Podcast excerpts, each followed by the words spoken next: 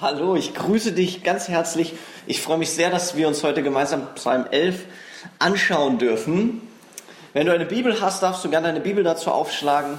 Ansonsten lese ich jetzt vor Psalm 11 von David. Bei dem Herrn suche ich Schutz.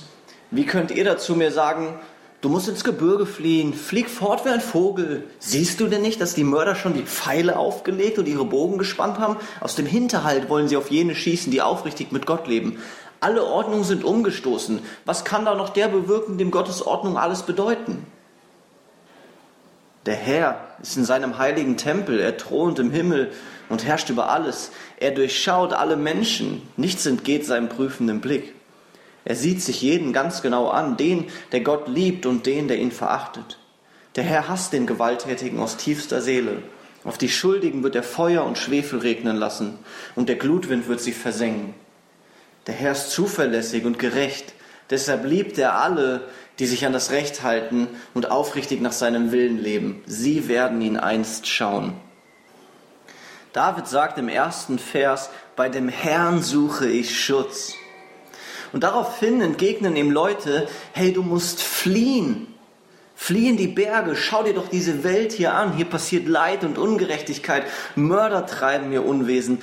Das Gesetz des Herrn, das Wort Gottes spielt keine Rolle mehr. Alle Ordnungen sind umgestoßen. Was willst du da noch ausrichten? Hey, wenn wir uns unsere Welt anschauen, dann können wir diese Verse voll auf uns anwenden. Ja, auch in unserer Welt herrscht viel Ungerechtigkeit. Es gibt viel Leid. Wir hören in Nachrichten von Mord, Vergewaltigung, Missbrauch, Totschlag. Es gibt viele Leute, denen das Wort Gottes egal ist, die sich nicht damit beschäftigen wollen, die sagen, ach Gott, der kann uns gestohlen bleiben. Und trotzdem sagt David, nein, ich will auf Gott vertrauen, bei ihm suche ich Schutz. Und er begründet das. Ja, ab Vers 4 sagt er, der Herr thront im Himmel, der Herr herrscht über alles. Der Herr durchschaut die Menschen, der Herr sieht sich jeden ganz genau an. Er sagt, Gott wird kein Leid, keinen schlechten Gedanken, kein schlechtes Wort, keinen Missbrauch, keine Sünde. Gott wird nichts ungesehen lassen und Gott wird nichts ungestraft lassen. Gott wird nichts ungestraft lassen. Ich habe es gelesen und habe mir gedacht, wie gut, wie dankbar bin ich, dass Jesus Christus für deine und für meine Schuld bezahlt hat. Gott hat unsere Schuld nicht ungestraft gelassen. Nein, Jesus hat die Strafe getragen und er hat uns vor Gott gerecht gemacht. Halleluja. Halleluja. Aber wisst ihr, das bedeutet nicht, dass wir jetzt eine Freikarte haben, mit der wir leben können, wie wir wollen. Ach, und ist ja ganz egal, wir können einfach sündigen, schlecht handeln.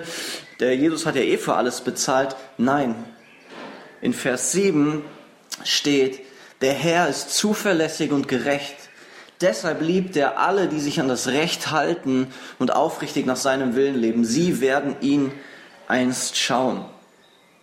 Gott liebt alle, die sich an das Recht halten und sie werden ihn einst sehen. Das heißt, es ist nicht egal, wie wir handeln. Jesus bestätigt das im Neuen Testament.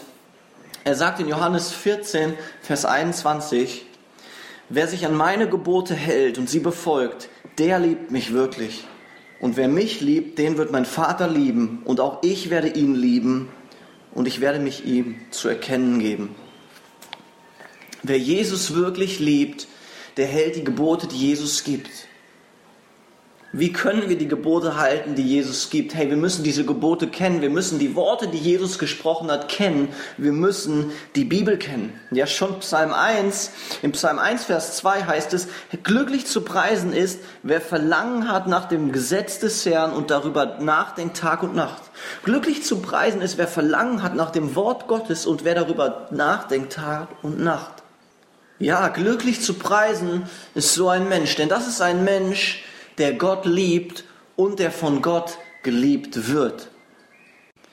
Und wie können wir Tag und Nacht über das Wort Gottes nachdenken? Ich glaube, die einzige Möglichkeit ist, wenn wir uns tatsächlich jeden Tag mit der Bibel auseinandersetzen.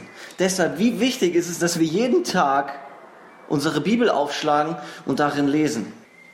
Das klingt vielleicht voll herausfordernd und ich glaube, es ist sehr herausfordernd, aber es ist die Wahrheit. Und es ist wahr. Und ich will dich dazu ermutigen und auch mich, ich will uns herausfordern, dass wir das tun, dass wir nicht müde werden, jeden Tag unsere Bibel aufzuschlagen, um über das Wort Gottes nachzudenken. Ich will für dich und für mich beten. Jesus, du bist ein guter, großartiger, wunderschöner Gott. Ich danke dir für diesen Tag, den du für uns bereithältst. Gott, ich bete, schenk uns eine Sehnsucht, einen Durst nach deinem Wort. Wir wollen deine Bibel, das, was du gesagt hast, besser kennenlernen und darüber nachdenken. Wir wollen dich lieben und wir wollen von dir geliebt werden. Danke, dass du alles dafür getan hast, dass das möglich ist. Wir lieben dich sehr. Amen.